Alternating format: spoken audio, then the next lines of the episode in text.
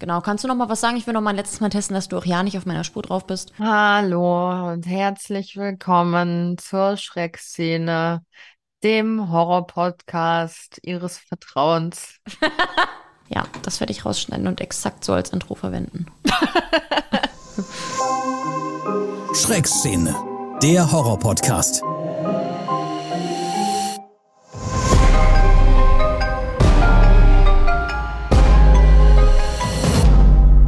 Produktion von Podnews. Willkommen in der Schreckszene. Wir haben uns hier gefühlt ewig nicht gehört, weil wir die letzte Aufnahme ein bisschen vorziehen mussten. Ich war nämlich im Urlaub, aber hatte dadurch sehr, sehr viel Zeit, mir auch dementsprechend sehr viel anzugucken. Ja, Und dazu kommen wir auch gleich. ganz toll. Und ich war irgendwie, habe ich festgestellt, voll aus meiner Routine raus und habe gar keine Horrorsachen geguckt, während du im Urlaub warst, sondern nur so Mädchenscheiß. Aber ich bin gespannt. Was hast du denn so geguckt während deines Urlaubs? Genau, ich habe es ja in der letzten Folge schon angekündigt. Ich bin mit Cruel Summer fertig geworden, unter anderem. Und, also ich habe jetzt nur die erste Staffel geguckt, sorry. Aber richtig sau geile Serie. Kann ich jetzt auch bestätigen, jetzt wo ich das Ende gesehen habe. Mm, Es gab ja vor allem so in der letzten und vorletzten Folge dann immer mehr Auflösungen und man kam dann natürlich immer tiefer rein und was ist jetzt eigentlich passiert und wer war jetzt wo dran schuld. Mir hat nicht alles immer super gefallen, aber die letzten drei Sekunden haben es richtig rausgerissen und ich war richtig begeistert und ich war da halt wirklich in einem Hotelzimmer und habe mir so die letzten paar Minuten da auf meinem Handy angeguckt und ich saß halt wirklich mit so einem Grinsen von einem Ort zum anderen vor meinem Handy und habe mich einfach gefreut, dass es alles so grausam und schön ist und das war super. Also von daher, Cruel Summer bekommt von mir echt so eine, ja, 9 von 10 würde ich sagen. Ja, genau. Das war ja auch meine Bewertung. Ich liebe das ja auch. Also diese Serien, bei denen du einfach bis zur letzten Folge warten musst, das ist schon fast eine Quälerei, aber das hält einen so bei der Stange, weil du unbedingt wissen willst, ja, wie ist es jetzt dazu gekommen? Einfach. Du kriegst am Anfang diese Info, das und das wird ungefähr so und so passieren. Ja, aber wie genau war es denn jetzt und wie genau ist das alles bis dahin gekommen? Und wenn das dann am Ende aufgelöst wird, ist es so ein Befreiungsschlag für einen selbst irgendwie. Man sich so denkt, jetzt weiß ich es endlich. Aber irgendwie ging es dir danach auch so, dass du dann so dachtest, oh, jetzt bin ich irgendwie damit fertig. Es war schön zu wissen jetzt, wie das alles so gewesen ist und jetzt das Ende zu kennen. Aber irgendwie ist man auch so ein bisschen traurig, weil dann ist es vorbei. Ja, also okay, das ist jetzt wieder eine ganz komische Geschichte aus meinem Leben. Ich war tatsächlich nicht so traurig, dann während ich das geguckt habe, das war tagsüber und das war aber in der 3 Millionen Euro Woche von Wer wird Millionär. Und deswegen wusste ich, mein Abend wird gefüllt sein und auch die nächsten Abende. Und deswegen war es dann nicht so schlimm. Oh Gott sei Dank. Ja. Wenn, wer wird Millionär, dir deinen Urlaub rettet? Ey, wow. wirklich, wenn die Sendung mal abgesetzt wird, also dann musste mich aber aus einer ganz schlimmen Krise ziehen. ja, und dann wurde ich natürlich, ich glaube, das ist auch sehr verständlich, noch sehr manipuliert, denn ich habe mir Liebes Kind angeguckt. Auf Netflix. Genau. Und ich gehe mal davon aus, jeder hat mittlerweile so diesen Trailer gesehen, denn der ist ja wirklich, also die machen ja so eine krasse Promo für diese Serie. Und in diesem Trailer ist es ja so, dass man sehr, sehr oft den Namen Lena hört. Stimmt, ey, ohne Scheiß, ich habe da gar nicht drüber nachgedacht, dass dich das ja vielleicht triggern könnte. Und dann stand da in diesem Instagram-Video noch darunter, diesen Namen wirst du dieses Wochenende nicht vergessen. Und ich dachte so, ja, ich sowieso nicht, ich heiße so. Aber ja, wirklich, ich habe das immer, wenn ich durch Instagram irgendwie gescrollt bin, wurde mir immer dieses Video vorgeschlagen immer dieses Lena. Und ja, ich musste mir das natürlich angucken. Also es war dann im Urlaub, war dann so ein Tag, wo ich so dachte, ah, vielleicht werde ich krank, ich bleib mir heute Abend lieber zu Hause und habe diese Miniserie in einem komplett durchgeguckt. Ich habe sie in zwei Tagen geguckt, weil ich.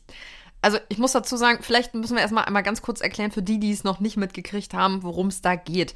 Weil der Trailer hat mich ehrlicherweise nicht abgeholt. es Echt war nicht? erst, als ich mitgekriegt habe, dass das jeder gerade zur Zeit guckt. Dann hast du gesagt, du guckst es gerade und findest es gut. Und dann dachte ich, ah ja, komm, das sind ja nur sechs Folgen. Dann schaue ich da auch mal rein. Und dann habe ich halt so einen Abend, dachte ich, hm, was guckst du jetzt noch? Ach, naja, komm, fängst mal die erste Folge an. Und dann gehst du ins Bett. Dann habe ich die erste Folge geguckt und dachte, scheiße, jetzt muss man noch die zweite Folge gucken. Und es wurde immer später und dann war so ein fieser Cliffhanger und dann dachte ich, ja, ey, nee, ich muss jetzt auch noch die dritte Folge gucken. Und dann war es halb zwei und ich musste nächsten Tag arbeiten und dachte mir, ja, egal. Ich, morgen wird direkt der Rest geguckt. Also, es geht ja. Ja, wie kann man das jetzt am einfachsten erklären, ohne irgendwie auch viel vorwegzunehmen? Soll ich es mal versuchen? Ja, probierst du mal. Okay. Also es geht um Lena, die quasi mit ihren zwei Kindern seit sehr langer Zeit in einem Keller anscheinend versteckt gelebt hat. Also eine richtige Kellerwohnung, muss man auch dazu sagen. Ist jetzt nicht nur ein so ein Raum, so wie man das sonst aus den schlimmen Entführungsgeschichten kennt, sondern das ist eine richtige, komplette Wohnung im Keller. Genau. Und Lena wurde vor 13 Jahren von ihren Eltern als vermisst gemeldet. Damals war sie Studentin und hatte auch noch keine Kinder. Und jetzt ist ihr anscheinend die Flucht gelungen und direkt in der ersten Folge besucht der Vater sie im Krankenhaus und sagt, das ist nicht Lena. Und so geht's dann los. Und auf einmal sind da aber halt diese Kinder, die in dieser Wohnung gelebt haben und dann diese Frau und ist sie jetzt Lena oder ist sie es nicht? Sie hat ja auch Verletzungen, sie könnte es sein und vielleicht ist sie einfach total entstellt oder ist das jemand anders, aber wer sollte sich in so ein Leben reinsetzen wollen freiwillig? Ja, und warum ist die Tochter auch so komisch drauf? Das fragt man sich ja irgendwie auch am Anfang. Die ist so richtig creepy irgendwie. Und warum zeigen alle ständig ihre Hände? Also, ich glaube, das kann man aber nochmal dazu sagen. Also, die haben da halt im Keller auch wirklich nach strengsten Regeln des Vaters in Anführungsstrichen gelebt. Ja. Also, da war zu jeder Uhrzeit festgelegt, wann du isst, wann du zur Toilette gehst und nur solche Sachen. Also, die wurden da auch rund um die Uhr über Kameras beobachtet und das ist eigentlich eine Thriller-Serie. Ja. Aber ich finde, das ist so ein krasser, realer Horror. Also ich bin eh immer alles, was so mit vermissten Kindern oder Teenies oder generell Personen zu tun hat, ich, mich packt das immer richtig krass. Das ist so aus dem Leben gegriffen und alleine diese Vorstellung, man kennt es ja, ne? Natascha Kampusch, ähm, es gibt ja genug Geschichten von Mädchen, die jahrelang irgendwo in einem Keller gefangen gehalten wurden und nur, man muss sich da nur mal so reinfühlen. Ich krieg direkt Gänsehaut. Das ist so eine schlimme Vorstellung. Und das ist für mich der reale Horror. Das ist auch nochmal ein schönes Teasing auf unsere letzte Folge. Da haben wir auch drüber gesprochen. Da hat ja auch der Macher gesagt, wir haben uns gedacht, es gibt so viel realen Horror in der Welt. Wir brauchen nicht irgendwelche übernatürlichen Sachen hier oder so. Wir nehmen uns was aus der echten Welt, da gibt's genug Horror und da ging es ja eben um Einbrüche. Und ich finde, das hier ist auch wieder so ein perfektes Beispiel von, das ist realer Horror und das ist einfach nur super eklig und ja, wie gesagt, ich finde es ganz, ganz schlimm, aber gleichzeitig fand ich die Serie super spannend. Also Ja. ich war auch richtig geflasht und auch hier wieder, als ich durch war, dachte ich, oh Gott, jetzt, jetzt ist es vorbei, aber es war einfach richtig, richtig gut und ich kann es nur empfehlen und würde hier an der Stelle auch schon meine Bewertung abgeben. Auch eine 9 von 10 vollgekotzte Popcorn-Tüten. Ich glaube, so bei acht bis neun wäre ich auch absolut dabei. Ich fand die Serie auch wirklich, wirklich gut. Und ja, das ist eine Thriller-Serie, aber man muss auch dazu sagen, horrortechnisch kommt halt aus Deutschland nicht viel. Und das ist halt eine deutsche Serie. Und da dachte ich mir dann, wenn es um Horror geht, können die Deutschen eigentlich nur Tatort und härter wird's dann nicht mehr. Und da ist diese Serie schon wirklich ein Ausreißer und die ist richtig, richtig gut. Und ich kann die auch wirklich nur weiterempfehlen. Neu im Stream. Ab dem 4. Oktober läuft auf Disney Plus die Geistervilla. Das ist ein Film, über den haben wir ja hier schon mehrmals gesprochen, weil der vor kurzem auch noch im Kino war. Das ist ein, ich würde sagen, eher Kinderhorrorfilm mit Owen Wilson unter anderem in den Hauptrollen. In den Hauptrollen spielt er gleich mehrere Hauptrollen. Nee, aber es gab mehrere und er ist eine davon. Ach komm, Leute, ihr wisst, was ich meine.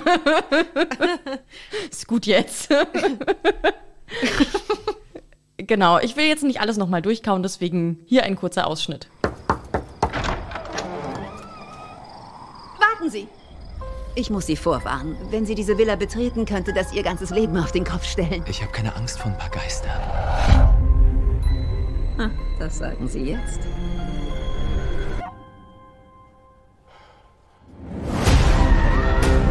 Diese Villa ist total durchgeknallt. Diese Geister haben definitiv nicht vor zu verschwinden. Der Tod lauert hinter jeder Ecke.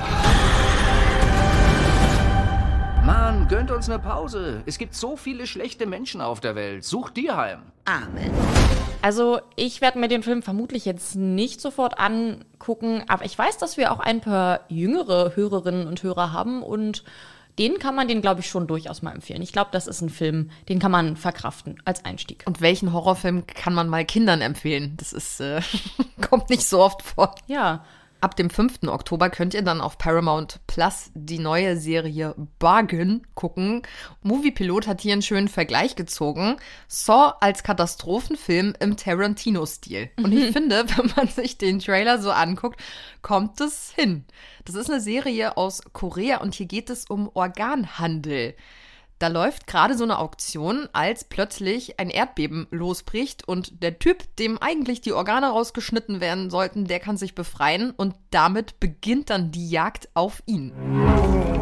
Ich eröffne die Auktion. Wir fangen mit den Nieren an.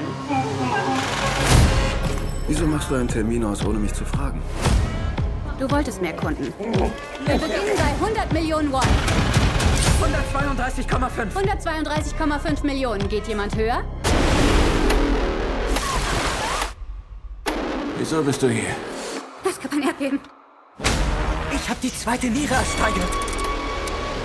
Ich brauch doch die Niere. Also ich habe ja eh so ein Fable mittlerweile für japanische Serien und ich guck mir die 100 Pro an. Ich finde, das sieht echt ganz cool aus. Ich finde, dass die Handlung sehr, sehr cool klingt, aber der Trailer, der sah für mich nicht so richtig gut aus. Irgendwie wirkte das da so ein bisschen überzogen alles. Ja, es, es scheint auch sehr actionlastig zu sein. Also Ja, dann bin ich eh raus. Ist wahrscheinlich eher so Action-Thriller mit so Horror-Elementen, aber alleine, dass die alle an seine Organe wollen, das ist irgendwie echt krass. Dann gibt's ab dem 6. Oktober auf Amazon Prime Totally Killer. Und ich finde gerade, das klingt wie dieser ähm, Werbeslogan von Telly Whale. Die hatten doch immer Totally Sexy oder Totally Telly. Jetzt Teil 3 ist dann anscheinend Totally Killer. Ja. Das ist eine Horrorkomödie und ich muss dazu aber sagen, ich finde, dass die sehr gut klingt und dass auch der Trailer richtig gut aussah. Und das sage ich über Horrorkomödien so gut wie nie. Hier spielt unter anderem Julie Bowen mit. Das ist die Claire aus Modern Family. Und alleine das hat mich, glaube ich, schon so ein bisschen gecatcht. Es geht um den Sweet 16 Killer, der 1987 drei Teenager brutal ermordet hat und jetzt ist er anscheinend wieder da. Und Jamie, die ist jetzt so ein Teenager, möchte aber trotzdem feiern gehen. Ihre Mutter hat aber so ein bisschen Angst, denn sie ist eine der damals Überlebenden. Und jetzt trifft Jamie auf diesen Killer und wird auf einmal ins Jahr 1987 zurückkatapultiert und trifft da auch ihre junge Mutter. Und die wird übrigens gespielt von einer aus Cruel Summer. Und das hat mich dann auch wieder gecatcht. Ja. Und jetzt findet Jamie raus, dass sie vermutlich diesen Killer besiegen muss, um wieder zurück in ihre Zeit zu kommen. Ja, hat alles so ein äh, Zurück in die Zukunft Abklatsch. Sie erwähnt es im Trailer, glaube ich auch. Es gibt leider keinen Deutschen, deswegen können wir euch jetzt hier nichts einblenden. Aber guckt euch gerne mal den Englischen an. Ich finde, es sieht echt ganz witzig gemacht aus. Ja, wie gesagt, ich bin selten pro Horrorkomödie, aber hier muss ich auch sagen, schon alleine die Besetzung, das ist echt cool. Ich glaube, der könnte wirklich gut sein. Und dann gibt's ab dem 8. Oktober The Pope's Exorcist auf Netflix. Da gibt ja Russell Crowe quasi hier den Exorzisten schlechthin, denn er ist nämlich dem Papst direkt unterstellt und ein Fall erweckt da plötzlich ganz besondere Aufmerksamkeit. Pater Gabriele am Mord. In der Nacht des 4. Juni haben sie einen Exorzismus durchgeführt. Die Kirche hat diesen Dämon schon früher bekämpft. Der Vatikan hat es vertuscht. Wir müssen rausfinden, warum. Was immer du tust, tust du nur, weil Gott es erlaubt.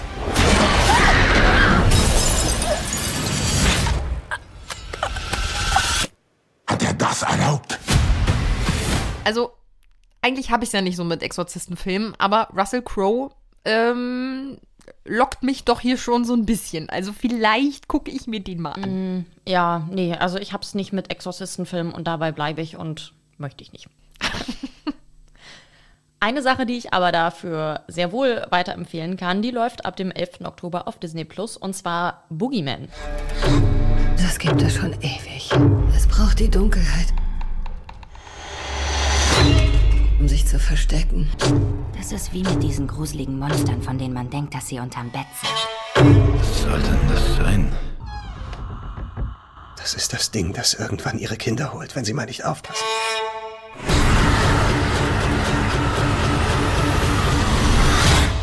Da haben wir jetzt auch schon sehr, sehr oft drüber gesprochen. Der war ja auch vor kurzem noch im Kino. Und falls ihr wissen wollt, was wir dazu zu sagen haben, wie wir den fanden, ob wir den weiterempfehlen würden, ja, dann hört gerne einfach mal in die Insidious-Folge rein, damit ich jetzt nicht hier alles nochmal zum zehnten Mal erzählen muss. Ja, und Boogeyman an sich, äh, der Kinderschreck, ist ja auch äh, relativ leicht erklärt, worum es hier geht. Das lässt sich, glaube ich, ganz gut erahnen.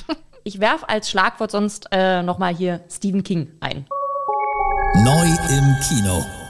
Jetzt ganz frisch ab dem 28. September im Kino. Something in the Dirt. Das ist eine Sci-Fi-Horror-Komödie. Erkennt man am Trailer, finde ich, nicht ganz so gut, dass es anscheinend auch komödiantische Parts hat. Da geht es nämlich um zwei Typen, die übernatürliche Phänomene aufklären wollen, um dadurch berühmt zu werden, weil die ihr Leben relativ langweilig finden und die beginnen dann diese Phänomene zu dokumentieren und werden immer mehr in so Verschwörungstheorien verwickelt und Ja. glauben dann bald, dass das Ende der Welt bevorsteht. Hat mich jetzt auch irgendwie nicht so sehr abgeholt. Ich finde ja eigentlich so Filme über Verschwörungstheorien, das kann schon ganz lustig sein. Aber in dem Trailer hat man schon zwischendurch gesehen, wie der auf so einer ganz alten Tafel so eine Zeichnung findet und dann meint, "Oh, das sieht genauso aus wie unsere Stadt. Und ich dachte auch so, ja, und jetzt? Also irgendwie hat mich auch gar nicht gecatcht. Also ich bin da ein bisschen zwiegespalten. Das wird hier als Sci-Fi-Horror-Komödie, wie gesagt, deklariert, aber ich finde, das sieht weder nach Horror noch nach Komödie aus. Ähm, ja, schwierig. Ein Film, der aber meiner Meinung nach eigentlich ganz cool aussah, der ist jetzt auch ganz frisch im Kino ab dem 28. September und zwar Speak No Evil. Es ist so, dass sich wohl während des Italienurlaubs zwei Familien anfreunden. Eine dänische Familie und eine holländische Familie. Und die freunden sich so gut an, dass die holländische Familie die dänische Familie anschließend einlädt und sagt, kommt doch mal zu uns nach Hause. Und dann fahren die dahin und da ist es dann alles ein bisschen komisch. Und unter anderem ist es zum Beispiel so, dass der kleine Sohn von den Gastgebern nicht sprechen kann, weil er wohl auch keine Zunge hat. Und die Eltern schreien ihn dann aber übelst an und die Gäste entscheiden sich dann abzureisen. Aber wenn es so einfach wäre, hätte man keinen Horrorfilm draus gemacht. Das wollen die Gastgeber verhindern und dann wird alles ziemlich komisch. Nein, Abel! Um Gottes Willen, er ist doch noch ein Kind. So kannst du doch nicht mit ihm reden. Was ist bloß los mit dir? Was ist denn los? Sie wollten gehen, ohne sich zu verabschieden. Das sind ähm, zu viele Dinge, die mir unangenehm sind. Weil wir Dinge anders machen als ihr? Wieso tust du das? Ja, bei dem Trailer war ich mir auch irgendwie unschlüssig. Ich glaube, das ist so ein Film, da kann man vorab nicht zu viel verraten. Der könnte aber ganz gut sein. Auch wenn man sich so die Kritiken durchliest, hat es, glaube ich, ein schockierendes Ende anscheinend. Also irgendeinen Twist wird es da geben. Ja, also ich fand auch, als ich mir so die Handlung noch mal richtig angeguckt habe, das sah cool aus. Ich fand im Trailer hat man gar nicht so viel mitbekommen, aber ich glaube, ich warte da auch einfach weitere Kritiken ab und entscheide dann, ob ich den gucken will. Und dann übrigens an dieser Stelle mal so ein kleines Sorry, denn wir haben in der letzten Folge ein bisschen was falsch erzählt. Saw wird gar nicht vorverlegt. Da bleibt's bei dem Kinostart Ende November. Da haben anscheinend ein paar Seiten das irgendwie falsch berichtet. Was allerdings vorverlegt wurde jetzt, ist der Exorzist Bekenntnis. Der kommt jetzt nämlich ab dem 5. Oktober ins Kino. Das ist ja ein Reboot vom Klassiker und man mag es kaum glauben, es geht mal wieder um Exorzismus. Was habt ihr da draußen im Wald gemacht? Wir sind nur gelaufen und gelaufen. An mehr erinnere ich mich nicht. Angela, kannst du deinem Dad sagen, wie lange du weg warst? Ein paar Stunden. Baby, du warst drei Tage weg. Wohin die Mädchen auch gegangen sind, sie haben etwas mit zurückgebracht. Ich glaube, sie können helfen, unsere Mädchen zurückzuholen. Exorzismus ist ein Ritual. Jede Kultur, jede Religion. Alle nutzen verschiedene Methoden. Alle werden nötig sein. Hab keine Angst. Wir sind uns schon mal begegnet. Mutter. Das wird auch diesmal übrigens wieder eine Trilogie, also das hier ist lediglich der erste Teil. Horror. Und für diese News muss ich ein bisschen weiter ausholen. 2007 kam der Film Grindhouse raus. Das ist ein Horror-Thriller-Double-Feature von den Regisseuren Robert Rodriguez und Quentin Tarantino. Es sind zwei Filme, nämlich Planet Terror und Death Proof. Also die laufen quasi hintereinander oder die liefen damals hintereinander. Das ist so eine Doppelvorstellung. Das haben damals übrigens auch einige nicht mitbekommen und sind nach dem ersten Film dann schon rausgegangen aus dem Kino. Weshalb man dann irgendwann, als die Filme nochmal angelaufen sind, sich dafür entschieden hat, die getrennt zu zeigen. Macht auch irgendwie mehr Sinn. Ich verstehe dieses Doppelvorstellungsding sowieso nicht. Ja. Egal. Ich muss auch an der Stelle mal sagen, ich kenne auch tatsächlich nur Death Proof und ich wusste nicht, dass das mit irgendwas anderem zusammenhängt. Für alle, die sich gerade nicht so gut erinnern, Death Proof ist dieser Film mit der Stripperin und äh, Typ will Leute umbringen und Mörderauto. Ja. Wie gesagt, ich werde irgendwann mal die Hüllen von DVDs beschreiben. Auf jeden Fall wurden halt damals für dieses Doppelvorstellungsding Fake-Trailer produziert von unterschiedlichen Regisseuren, unter anderem auch von Eli Roth. Und der hat ja Hostel gemacht und hatte halt damals eben auch einen Fake-Trailer dafür produziert mit dem Namen Thanksgiving. Und nun wird aus diesem Mhm. Fake-Trailer von 2007 ein richtiger Film. Es ist irgendwie, Ah. irgendwie ein cooler Bogen, oder? Tatsächlich gibt es schon einen Film, der aus einem dieser Fake-Trailer entstanden ist, nämlich Machete. Und den kenne ich sogar. Was ich mich jetzt aber frage, wenn jetzt Thanksgiving ins Kino kommt, drehen die dann einen neuen Trailer oder bleiben die bei dem von 2007? Nein, dafür gibt es jetzt einen ersten Teaser-Trailer und das ist jetzt die News. Also, das könnt ihr euch jetzt gerne mal anschauen. Die Handlung ist relativ easy erklärt. Es geht um einen Typen, der an Thanksgiving tötet. Thanksgiving ist die Zeit der Dankbarkeit, in der wir uns an unsere reichen Segnungen erinnern, um mit unseren Liebsten zu feiern. Und es ist die Zeit, in der die Familien zusammenkommen.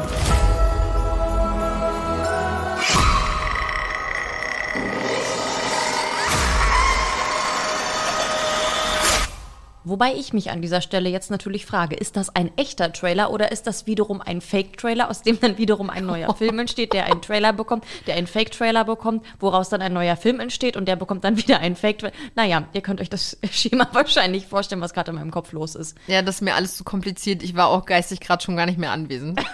Was man aber noch dazu sagen kann, unter anderem spielt zum Beispiel McDreamy, also Derek Shepard aus Grey's Anatomy mit. Also Patrick Dempsey. Das fand ich irgendwie witzig. Der in einem Horrorfilm? Den habe ich auch im Trailer gesehen, aber dieser Trailer hat mich trotzdem null abgeholt. Er ist halt so ein klassischer Slasher. Aber vielleicht hat er mich ja auch nicht abgeholt, weil es ja nur der Fake-Trailer ist. Ich glaube nicht, dass das jetzt ein Fake-Trailer ist, Lena. Ich glaube, ich bin da was Großem auf der Spur. Ja. Solange du das glaubst. so hält man dich auch beschäftigt. Ja, genau. Das ist wie wenn du mir so ein Blatt hinlegst, und- wo auf beiden Seiten bitte wenden steht.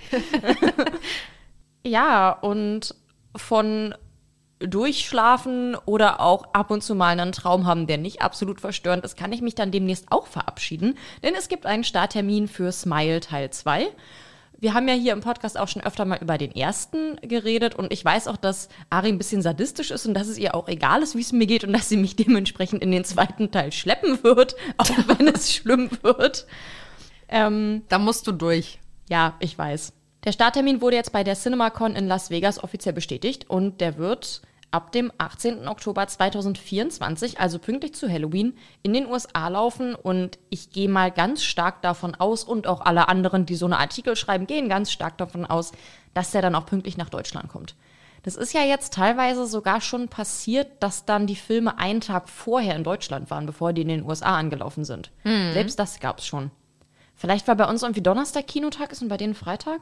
Ich weiß es Mm, nicht. Naja, wir haben ja auch ganz oft diesen äh, quasi Vorpremieren Mittwoch. Das ist auch immer bei den Marvel-Filmen ganz nett, weil wir die in Deutschland auch immer schon einen Tag vorher gucken können. Ah. Ja. Der Regisseur bleibt wohl der gleiche, aber wer da jetzt mitspielt, das erfahren wir nicht, solange dieser Schauspielstreik aktuell noch läuft. Und es wird wohl so sein, dass die Handlung in irgendeiner Art und Weise an den ersten Teil anknüpft.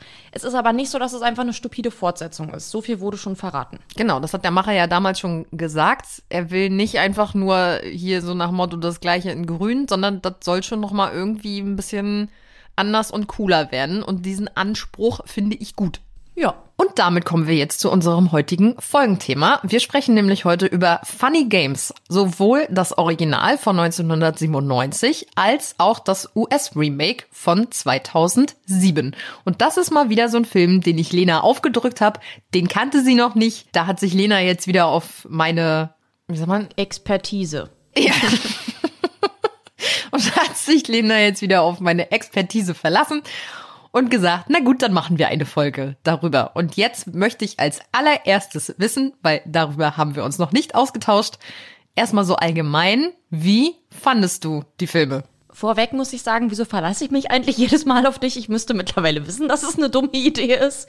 Und jetzt stehe ich nämlich vor einem großen Rätsel. Denn ob ich diesen Film mag oder nicht, ich weiß es nicht. Wirklich nicht. Der hat mich zwischendurch extrem doll an Eden Lake erinnert. Wir erinnern uns zurück an unsere Waldfolge.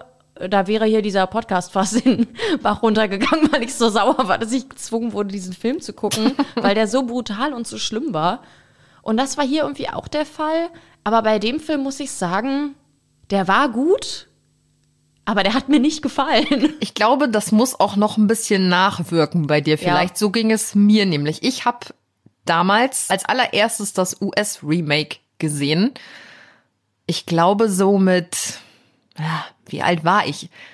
Ich glaube ungefähr 19. Ich weiß das nämlich noch, da hatte ich Zwischenprüfungen in Berlin für meine Mediengestalter-Ausbildung und habe da bei einer Freundin geschlafen und die hat mir den dann empfohlen und hat gesagt, komm, wir gucken den. Und ich weiß noch, wie ich mich permanent während des Films aufgeregt habe. Mhm. Da gehen wir nachher später noch drauf ein, worüber man sich da genau aufregt während des Films.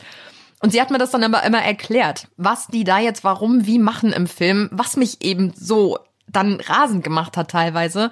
Und ich musste ihr dann auch im Nachgang recht geben und dachte so, ja, es hast recht, es stimmt schon. Also man muss da, glaube ich, echt eine Weile drüber nachdenken und das ein bisschen auf sich wirken lassen, was eigentlich das Ziel dieses Films ist. Und dann finde ich, wenn man es erstmal geschnallt hat, ist es genial. Ja, ich habe ja den Originalfilm jetzt vor ein paar Wochen geguckt und habe dann gestern erst das Remake geguckt.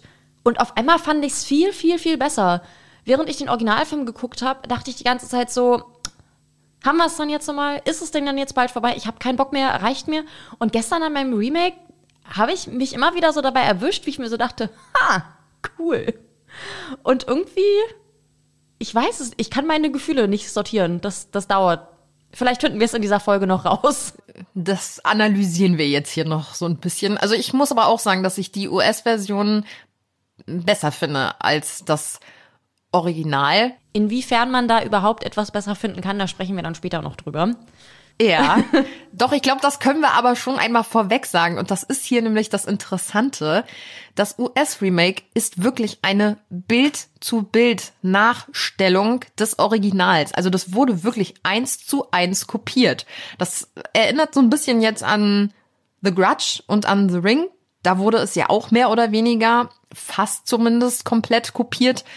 Hier ist es richtig heftig. Es gibt Videos auf YouTube, das könnt ihr euch gerne mal, obwohl, nee, guckt's euch nicht an. Da müsst ihr vorher den kompletten Film gesehen haben, falls ihr den noch nicht kennt. Weil es gibt so ein sechs Minuten Video auf YouTube, das habe ich Lena von auch noch mal geschickt, wo man im Splitscreen das Original und das Remake sieht. Und das ist so krass eins zu eins nachgedreht. Das ist richtig heftig, auf welche Details da geachtet wurde. Details, Entschuldigung. es gibt Hörer, die uns auf diese Fehler hinweisen, wenn wir so eine Sachen falsch aussprechen. Wir wollen ja hier korrekt sein.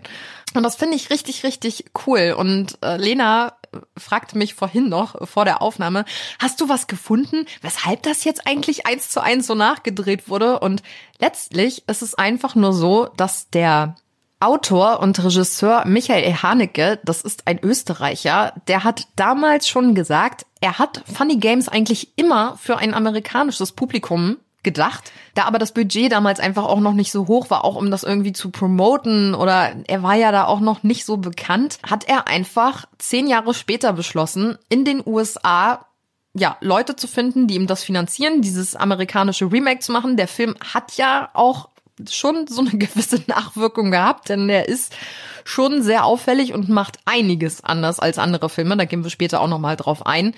Und nachdem mehrere internationale Produzenten ihm dann angeboten haben, die Produktion zu finanzieren, hat Haneke gesagt, jo, machen wir, aber nur unter der Voraussetzung, dass Naomi Watts die Hauptrolle spielt. Das war seine einzige Bedingung und die wurde auch erfüllt. Deswegen im US-Remake spielt sie nämlich die Hauptrolle. Und ich stelle gerade fest, dass wir bei unserer Recherche auf exakt die gleichen Infos gestoßen sind. Wie schön. Aber können wir jetzt bitte, um die Leute hier mal abzuholen, erstmal über die Handlung sprechen? Bitte. Ja, vorweg, ja, wir sprechen auch über das Ende. Spoiler-Alarm! Das Original ist von 1997. Ihr hattet jetzt genug Zeit, den zu gucken. ja, beide Teile sind übrigens auch ab 18. Ah, okay. Ich glaube, Prime hat mich gar nicht nach meinem Alter gefragt. Schweinerei. Ja. Ich könnte jetzt jung und verstört sein. es geht um eine Familie, Vater, Mutter, Kind, total reich, fahren in den Urlaub. Die sind so reich, dass sie im Auto klassische Musikgeraten spielen. Also man soll wirklich von Anfang an sehen, wie krass privilegiert diese Menschen sind. Und die fahren in den Urlaub in ihr gigantisches Anwesen am See, weil sie da unter anderem golfen möchten und fahren da an ihren Nachbarkumpels vorbei und die haben zwei junge Männer dabei. Und die sagen so, hey, wer sind denn die beiden? Und die so, ja, das sind äh, Bekannte von uns, die wohnen hier. Und dann fahren die halt weiter und sagen so, irgendwie waren unsere Nachbarkumpels gerade ein bisschen komisch drauf. Naja, wird schon alles passen. Jetzt steht auf einmal einer der jungen Männer vor der Tür und sagt halt zu der Frau, ich hätte gern vier Eier. Sie gibt ihm vier Eier, er lässt vier Eier fallen, fragt, ob er weitere vier Eier haben kann und erzählt noch, ja, sorry, ich bin ein bisschen tollpatschig und wirft dabei auch noch ihr Handy ins Wasser, weil sie da gerade abwäscht. So, dann fällt der Hund ihn an, er lässt vier Eier fallen und fragt, ob er weitere vier Eier haben kann. Und jetzt ist sie irgendwie ein bisschen irritiert. Und dann kommt halt sein junger Kumpel an und sagt halt, oh, ihr habt ja da voll geile Golfschläger, die würde ich gern mal testen. Und geht weg mit einem der Golfschläger. Dann kommt er zurück und auf einmal werden die alle so ein bisschen komisch. Und dann kommt aber auch der Vater zurück und sagt dann auch so, hä, was ist denn hier los? Und sie sagt so, ja, schmeiß die mal bitte raus jetzt hier, die sind total unhöflich, ich will das nicht. Dabei sind sie es gar nicht, das muss man noch dazu sagen. Diese beiden Jungs sind währenddessen die ganze Zeit so überfreundlich, aber, aber so. Aber super aufdringlich. Aber so eklig. Also, der eine fragt dann auch, äh, was, was denn jetzt Ihr Problem? Und hat er sich nicht benommen, während ich nicht da war? Bitte erklären Sie mir das. Also, sie sind so richtig ja. eklig höflich, genau, aber wollen halt einfach nicht das Haus genau. verlassen. Und dann sagt der Vater halt so nach dem Motto, so jetzt nehmt die Eier und geht. Und der eine sagt dann irgendwie so, halt die Klappe, sonst breche ich dir deine Eier. Woraufhin der Vater einen der Jungs schlägt, der ihm dann mit dem Golfschläger das Bein bricht. Absolut ja. normale Reaktion. Ja. Da ist jemand. Wo? An der Tür. Guten Tag. Guten Tag. Da ist jemand. Hallo? Entschuldigen Sie bitte die Störung. Ich wohne nebenan. Wow. Das ist ja ein unglaubliches Set. Mr. Faber. Was? Ah! Dad! Oh. Würden Sie gern jemanden anrufen? Einen Krankenwagen oder, oder die Polizei? Warum tun Sie das? Bitte. Nehmen Sie doch Platz. Ich heiße Paul. Okay, wir machen jetzt eine Wette, ja? Sie wetten, dass Sie morgen früh um neun noch nicht tot sind. Und wir wetten, Sie sind tot. Ene, mene, wer fliegt raus? Wie blasen wir die Lichter aus? Ene, mene, mene, mu. Ene, mene, raus bist du. Warum bringt er uns nicht einfach um? Unterschätzen Sie bitte nicht den Unterhaltungswert. Und damit kommt im Prinzip die Wende in diesem Film. Und ab da fängt man jetzt auch langsam an, die beiden zu hassen. Genau. Finde ich. Das war mir jetzt auch klar, dass für dich nämlich genau ab diesem Moment dieser Punkt kam. Weil eine richtig geile Überleitung, die ist mir beim ersten Mal gucken gar nicht so sehr aufgefallen. Der eine von den Typen holt dann nämlich einen Golfball aus seiner Hosentasche und sagt, guck mal, ich habe hier einen Golfball. Und jetzt eine Quizfrage, warum habe ich den Golfball? Ich habe euch doch gerade gesagt, ich möchte den Golfschläger testen. Wenn ich den Golfball noch hab, habe ich wohl nicht den Golfball geschlagen. Und jetzt wundert euch mal, warum der Hund nicht mehr bellt. Hm. Ja, und das ist richtig, richtig eklig, weil dann, wo du es gerade schon sagst, dieses Quiz, also das ist ja auch schon wie so, eine, wie so ein Spiel. Ja. Und dann kommt das nächste perfide Spiel, nämlich spielen sie dann mit der Mutter heiß und Ja. kalt. Und die muss darüber dann sozusagen den Garten absuchen und findet dann, als er halt sagt, wärmer, noch wärmer, den toten Hund im Auto. Und ab da ist bei mir dann eh alles vorbei. Sobald sich irgendjemand an Tieren vergreift, war's das. Dann gehe auch ich in den Rage-Modus und denk mir, ja, euch würde ich jetzt hier auch am liebsten an die Wand stellen gerade. Also, Genau. Der eine sagt dann nämlich auch noch, ey, ihr könnt die Polizei rufen, wenn ihr wollt, aber ha, er hat ja vorher das Handy ins Wasser geschmissen. Pisser. Geht also dementsprechend nicht. Und ab hier fängt auch teilweise schon der Film an, sich zu wiederholen. Weil dann nämlich die Mutter mit einem der Jungs irgendwie ans Ufer des Sees gehen soll, weil da plötzlich andere Kumpels von denen sind. Und dann kommen dann die Kumpels an und sagen halt so, hey, was macht ihr denn hier? Und sie weiß jetzt halt, sie muss das Spiel mitspielen und sagt, ja, das sind Bekannte von uns. Ja. Und dann geht sie halt mit dem wieder zurück und dann werden die da auch gefesselt und so und der übelst terrorisiert von den jungen Leuten. und dann schließen sie ja eine Wette mit der Familie ab. Ja, und sie sagen auch, und da merkt man dann halt auch, dass der Film im Original aus dem deutschsprachigen Raum kommt, top, die Wette gilt. Mhm. Ich als großer Wetten das Fan habe mich natürlich riesig gefreut, als ich das gehört habe. Also war natürlich sehr makaber, weil sie wetten, dass die Familie es nicht bis 9 Uhr am nächsten Morgen überleben wird. So eine Wetten kam zum Beispiel jetzt bei Thomas Gottschalk in der Sendung nicht. Die waren wesentlich familienfreundlicher. Genau. Das sind dann zwölf Stunden, die sie quasi haben, Ja. Um zu überleben. Aber Paul und Peter, so heißen die beiden übrigens, also im Englischen hat man das dann auch übernommen mit Paul und Peter, wetten halt dagegen und sagen, nee, in zwölf Stunden seid ihr tot. So. Und auch währenddessen bleiben die ja die ganze Zeit immer so scheiße höflich. Oh, es ist wirklich, da fragt dann der eine den Sohn, könntest du mir was zu essen holen? Wäre das möglich? Also das ist halt einfach so, die haben die halt richtig in der Hand und bleiben dabei immer die ganze Zeit so nett. Also der, dem Vater, dem sie gerade das Bein gebrochen haben mit dem Golfschläger, da sagen sie dann auch, lagern Sie das Bein hoch, das ist sicher angenehmer. Und du denkst dir einfach nur die ganze Zeit, fuck off, Alter, halt die Fresse. Ey, wirklich. Das ist richtig krass. Das triggert mich richtig, wenn sie die ganze Zeit so höflich bleiben. Und die Eltern fragen natürlich die beiden dann auch, warum sie das eigentlich machen. Und die beiden liefern ihnen dann auch so klischeehafte Standardantworten mit von, ja, wir müssen hier unseren Drogenkonsum finanzieren und so. Da gehen wir später noch drauf ein, warum sie das sagen. Und die Mutter fragt dann auch, warum bringt ihr uns nicht gleich um? Und sie sagen dann, sie dürfen den Unterhaltungswert nicht vergessen. Wir würden alle um unseren Spaß gebracht. Und das ist halt einfach so richtig krass makaber. Ja. Da werden dann auch noch weitere Spiele gespielt. Dem Kind wird beispielsweise mal so ein Kopfkissenbezug über den Kopf gezogen und dann fallen so Sätze wie, das Kind ist blind und die Mama zieht sich aus, geschwind. Denn sie wollen nämlich einmal überprüfen, weil sie nämlich diskutieren, dass die Mutter ja Fettpölsterchen hat oder eben nicht, soll die Mutter sich dann vor den beiden auch noch ausziehen und sich damit demütigen lassen. Also das ist richtig, richtig krass. Die haben sie da echt voll und ganz in der Hand. Der Junge kann ja dann sogar kurzzeitig auch noch mal fliehen. Der flieht dann nämlich ins Haus der Familie, die wir am Anfang gesehen haben. Ja, und auch hier kommen dann wieder so Spiele mehr oder weniger zum Einsatz. Also so ein bisschen, hat dann ein bisschen was von Fangen und Verstecken. Also, ne, der Film heißt nicht ohne Grund Funny Games. Ja. Es gibt dann nachher auch noch so einen schönen Abzählreim, wer denn jetzt sterben soll. Ja. Und dann kriegt das Ganze nachher so ein, finde ich, das war für mich eigentlich die heftigste Szene. Einer geht in die Küche, um sich was zu essen zu machen und man hört nur ein Gerangel, ein Schuss und dann sehen wir im nächsten Moment den blutverschmierten Fernseher.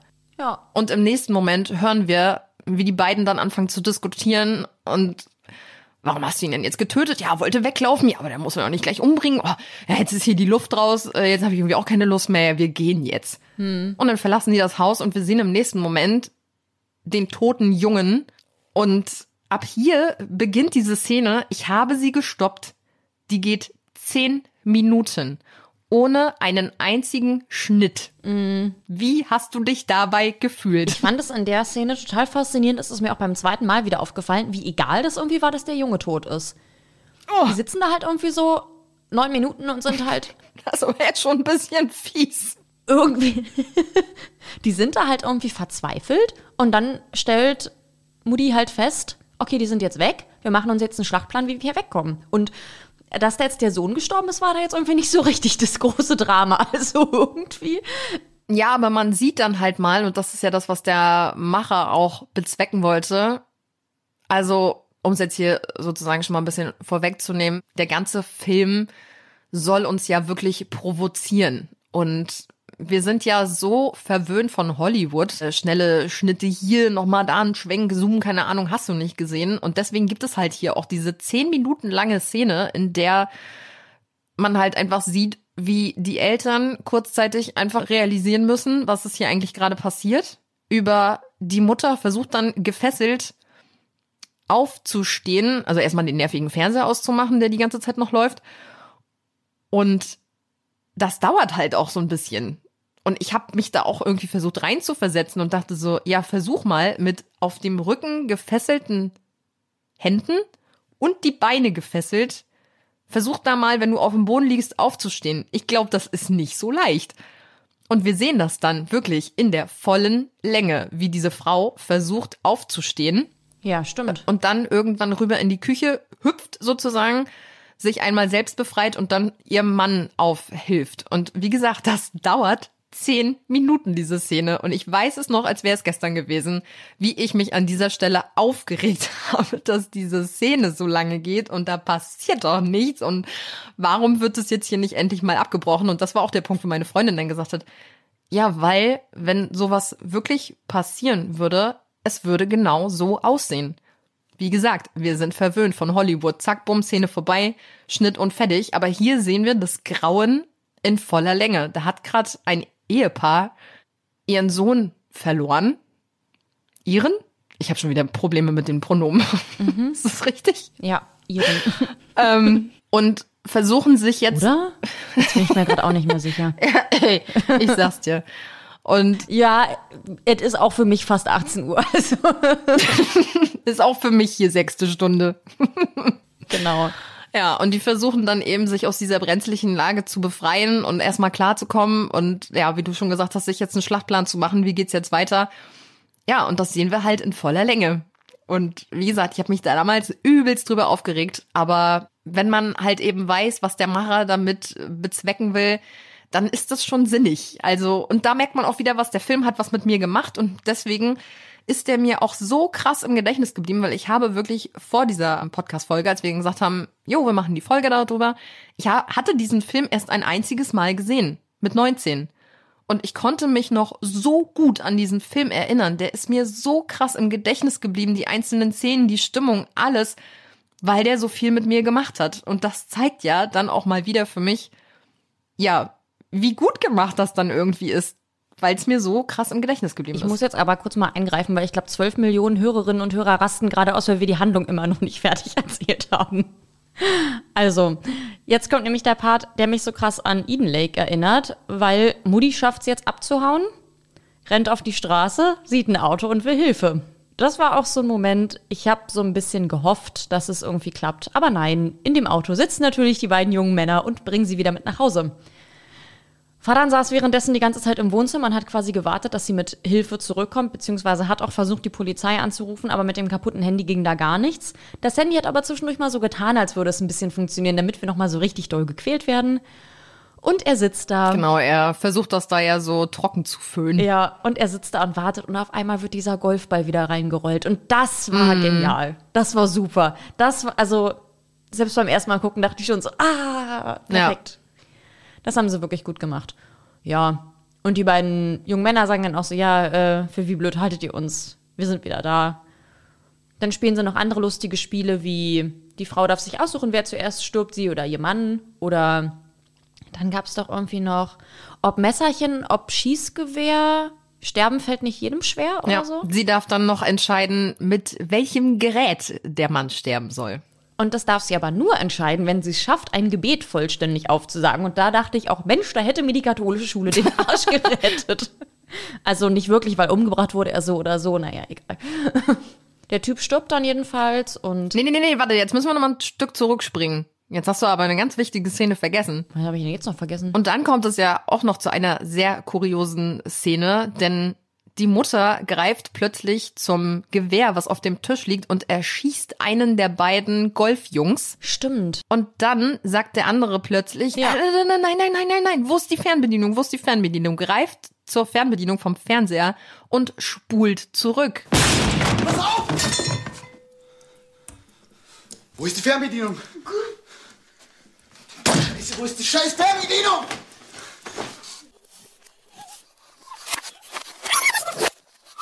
Und dann spult der Film zurück bis an die Stelle, wo sie zum Gewehr gegriffen hat. Und natürlich kommt er ihr jetzt im neuen Versuch in Anführungsstrichen zuvor und äh, greift selbst nach dem Gewehr, damit sie nicht seinen äh, Kumpel da erschießen kann. Und ja, solche Momente gibt es öfter im Film. Also hier wird ein bisschen die vierte Wand auch durchbrochen, denn sie gucken immer mal wieder auch in die Kamera und zwinkern uns so zu. Und zwischendurch gibt's auch mal einen Moment, wo sie uns direkt ansprechen. Ich meine, wie sehen Sie das? Denken Sie, dass die eine Chance haben? Sie sind doch auf Ihrer Seite, oder? Und man fühlt sich echt so ein bisschen ertappt und denkt sich so, was passiert hier? Warum fragt er mich, ob die jetzt sterben sollen oder nicht? Und das ist halt auch diese Krux an diesem Film, was der Macher damit erreichen wollte. Also er bringt ja uns als Zuschauer dazu, darüber nachzudenken, warum gucken wir uns das jetzt hier eigentlich an? Hier geht's um Gewalt, hier werden Menschen getötet und der Macher will uns damit ja letztendlich einfach nur aufzeigen, dass wir uns ja hier gerade freiwillig diese ganze Scheiße antun und wir ja auch bewusst diesen Film angemacht haben, obwohl wir wissen, es ist ein Horrorfilm. Da geht's um Gewalt, da geht's um Mord und wir gucken uns das trotzdem an. Also das ist halt sehr provozierend.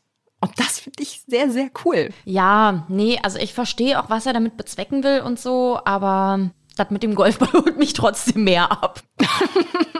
wow. Da bin ich doch dann tatsächlich so primitiv. Okay, also auf die Kritiken gehen wir später nochmal ein. Das Ende sieht ja dann letztendlich so aus, dass sie den Mann erschießen und mit der Frau, also mit der Mutter, mit einem Boot raus aufs Wasser fahren. Und sie ist geknebelt. Und dann überlegen sie noch, was machen wir jetzt mit der Alten? Weil die haben ja eigentlich gesagt, wir wetten, du überlebst es nicht bis morgen um neun. Jetzt ist es gerade erst um acht oder so, aber der eine hat dann spontan keinen Bock mehr und schmeißt sie einfach vom Boot und dann weiß sie, er trinkt jetzt. Und also das wird dann auch gar nicht weiter thematisiert. Und dann kommt das Ende und ich liebe das Ende, das war so, so toll. Die legen dann mit ihrem Boot, das ist halt so ein See, da sind halt viele reiche Leute in großen Häusern, die da halt ihre Häuser mit ihrer Uferstelle haben und so. Und dann legen sie an bei der Familie, die ja zwischendurch bei den Leuten, die jetzt tot sind, geklingelt haben. Und dann steigt einer der Jungs halt aus und geht rein und sagt, hey, Sie kennen mich vielleicht? Ich bin der Bekannte Ihrer Nachbarn. Und die Nachbarn lassen fragen, ob sie vielleicht vier Eier übrig haben. Mm. Und damit endet das. Und es ist halt quasi eine ewige Dauerschleife an lauter Familien, die dann nach vier Eiern gefragt werden und die alle abgeschlachtet werden. Und das finde ich so genial, dass es immer das mit diesen vier Eiern ist. Ja, Das ist super, wie sich das wieder wiederholt. Das ist so toll. Ja, und er guckt dann auch am Ende wieder in die Kamera. Ja. Und man fühlt sich direkt wieder so angesprochen und denkt sich so, ah, oh Gott, was ein Teufelskreis, jetzt geht alles wieder von vorne los. Und das fand ich dann nämlich richtig, richtig gut, weil dadurch, dass ich mir ja das Original angeguckt habe und dann auch kurze Zeit später noch das Remake, konnte ich dann beim Remake total auf Sachen achten, die mir im Original dann erst zu spät bewusst wurden. Zum Beispiel diese Anfangsszene, wie die da ihre Kumpels sehen mit diesen beiden jungen Leuten und noch so sagen, irgendwie waren die doch gerade komisch drauf. Und wenn man diesen Film jetzt dann nochmal guckt, dann weiß man natürlich, ja, weil die jungen Leute die gerade terrorisieren. Und der kleine Junge hat schon gefragt, warum seine kleine Freundin dieses Jahr nicht dabei ist. Und die war wahrscheinlich zu dem Zeitpunkt einfach schon tot. Hm. Und die Eltern standen da mit diesen jungen Männern und mussten einfach so tun, als wäre nichts, damit sie nicht auch gleich abgeschlachtet werden. Der eine von den Kumpels musste sogar noch mit einem der jungen Männer zusammen da denen irgendwie helfen, das Boot reinzuschmeißen, während sein Kind schon tot war und seine Frau vielleicht gerade getötet wurde so makaber ist das und das alles weiß man natürlich am Anfang nicht, aber wenn man den Film dann quasi ein zweites Mal guckt, wenn man sich das Remake anguckt, Mhm. dann merkt man das halt alles und das ist deswegen muss ich sagen, das ist ein wirklich guter Film. Aber ob er mir gefallen hat, weiß ich einfach noch nicht so richtig, weil ich muss sagen, vor allem beim Original hatte ich beim Gucken halt ja hm, irgendwie ging es mir halt komisch zwischendurch. Aber ich glaube, das sollte ja auch so sein. Also mich hat ein bisschen genervt, obwohl ich ja Dialekte immer ganz niedlich finde. Ich bin da Fan von. Dieser österreichische Dialekt. Ich finde, der österreichische Dialekt hat immer so was Niedliches und so was Freundliches. Und deswegen, ich meine, gut, das passt natürlich zu den beiden Golferjungs, die die ganze Zeit immer so überfreundlich sind. Aber der Film an sich ist ja dann sehr makaber und das ist ja so ein krass psychologischer Horror hier, dass das für mich das aber so ein bisschen abschwächt, so diesen Horror. Und deswegen mag ich die US-Version auch lieber. Und was mir auch aufgefallen ist, bei der US-Version finde ich das halt ganz geil, dass das alles so super hell ist. Also vieles davon passiert ja am helllichten Tag. Die beiden Jungs sind ja, also Peter und Paul sind ja in so Golferklamotten. Also sie haben so weiße Poloshirts an, auch weiße Handschuhe übrigens die ganze Zeit, wo man dann auch sich dann irgendwann denkt, ist eigentlich richtig klug, dass sie die ganze Zeit diesen weißen Golferhandschuhe tragen, weil sie hinterlassen ja durchaus nicht einen einzigen Fingerabdruck im Haus. Ja. Und es ist alles sehr, sehr hell und das wirkt so freundlich und dabei ist es so ein Terror, der da halt läuft.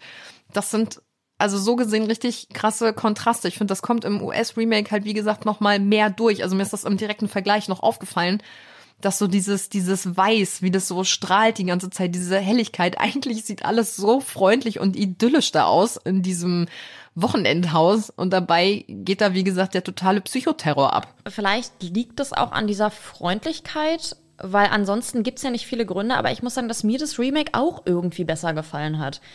Und das ist halt merkwürdig, dass man dazu halt überhaupt eine Meinung hat, weil wie gesagt, dieser Film wurde wirklich eins zu eins einfach nochmal neu gedreht. Von Kameraperspektive bis Drehbuch. Alles ist eigentlich identisch und trotzdem sind wir uns scheinbar tatsächlich mal einig, welchen Film wir mehr mögen. Ja, natürlich sieht das US-Remake auch noch ein bisschen moderner aus, muss man sagen. Also den, dem Film von 97, den sieht man das schon so ein bisschen an, dass der leicht in die Jahre gekommen ist. Da ist der von 2007 schon noch mal auch vom Look her einfach noch mal ein bisschen moderner. Wie gesagt, das mit den Farben und so, die Outfits, ne? Ja, und ich bin natürlich auch ein Fan von Naomi Watts, die hier, wie gesagt, die Mutter Anne spielt. Was ich übrigens noch bei der Recherche gefunden habe, der Vater im US-Remake, George, der wird ja gespielt von Tim Roth und den kenne ich jetzt persönlich als Marvel-Figur. Abomination hat aber noch in vielen anderen Filmen mitgespielt und für den waren die Dreharbeiten wohl richtig schlimm zum Film. Also er hat sogar selber gesagt, dass es ihn traumatisiert hat, weil der Junge, der hier den Sohn spielt, den Georgie, der sieht seinem eigenen Sohn sehr, sehr ähnlich und deswegen mm. war er die ganze Zeit eigentlich sehr beunruhigt im Film, denn an dem Sohn lassen die ja auch kein gutes Haar, deswegen, das hat ihn wohl ganz schön mitgenommen, ja. Und im Original wurden die Eltern gespielt von Ulrich Mühe und Susanne Lothar und die, die da Vater und Mutter spielen, waren zu dem Zeitpunkt auch wirklich zusammen und waren auch bis an sein Lebensende tatsächlich auch ein Paar. Ah, echt? Oh, das wusste ich noch gar nicht. Also das hat sehr gut gepasst. Genau. Und ich habe gelesen, dass wohl Michael Haneke meinte, dass dieser Film nur allein deswegen so erfolgreich ist, weil die Leute den nicht verstehen. Weil er nämlich gesagt hat, das soll überhaupt kein Horrorfilm sein. Und dann kommen wir auch wieder dazu, warum dieser Film in Amerika eins zu eins nochmal so neu gedreht wurde. Er sagt ja, das soll einfach den Einfluss der medialen Welt in Amerika auf die Menschen darstellen. Trotzdem verstehe ich nicht so ganz. Also er hatte dann die Möglichkeit, den Film in Amerika nochmal neu zu drehen. Und das ist natürlich cool, weil das ja letztendlich seine Message war. Aber wenn ich die Chance habe, meinen Film nochmal neu zu machen, dann fallen mir doch nach so vielen Jahren bestimmt ein paar Sachen auf, die ich gerne anders machen würde. Und die kann ich ja dann verändern, wenn ich Michael Haneke bin und jetzt auch wieder Regie führen darf.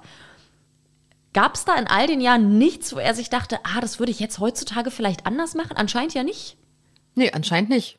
Also, wie gesagt, ich habe den Film ja damals so gesehen auch beim ersten Mal gucken nicht verstanden. Hätte ich den alleine geguckt, hätte ich mich 100 pro einfach aufgeregt wahrscheinlich, hätte gesagt, scheiß Film.